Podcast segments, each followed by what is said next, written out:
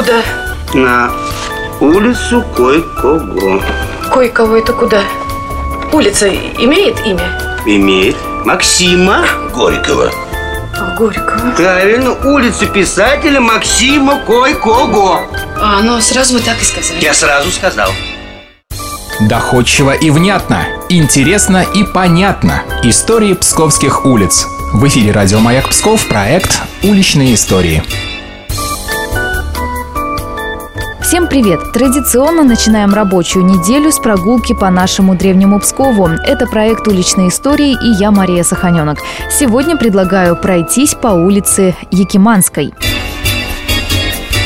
Так в древности называлась Псковская улица Красных Просвещенцев, которая располагается в центре города, соединяет улицы Воеводы Шуйского и Калинина. Свое первое название, или как ее еще наименовали, Якиманский переулок, она получила в честь располагавшейся вблизи церкви Якима и Анны. Это небольшой монастырский храм, точное время его возведения неизвестно.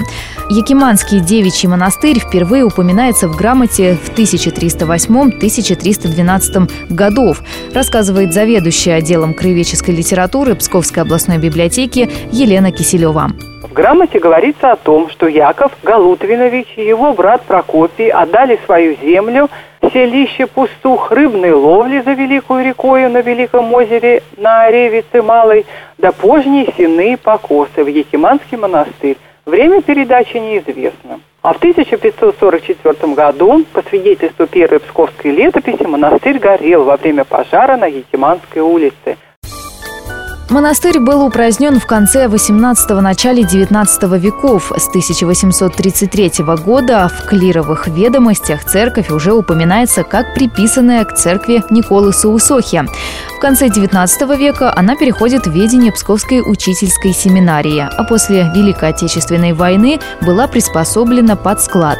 Тот облик церкви, который мы видим сейчас, был значительно изменен в конце 19 века, продолжит Елена Киселева. Были растесаны окна, имевшие до этого щелевидную форму, сильно расширен древний портал четверика, пол четверика опущен на один аршин, впоследствии чего оказалась повышенная солея. Заложены пролеты древнего крыльца, а в северной пристройке свод был заменен плоским перекрытием.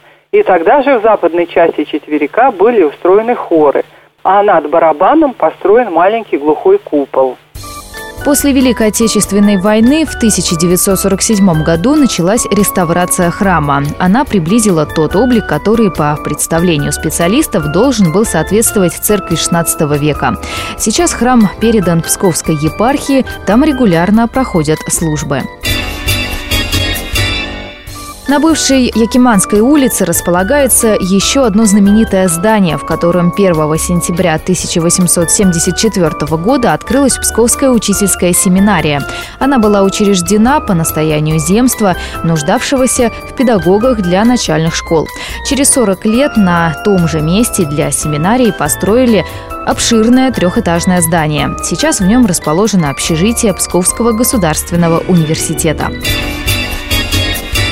Свое нынешнее название улица Красных Просвещенцев получила в 1924 году. Тогда губернский отдел народного образования обратился к президиуму губысполкома с ходатайством о переименовании Якиманского переулка в улицу Красных Педагогов. Президиум принял решение несколько изменить предложенное название. Так и появилась в Пскове улица Красных Просвещенцев. На сегодня все. Встретимся ровно через неделю. Пока.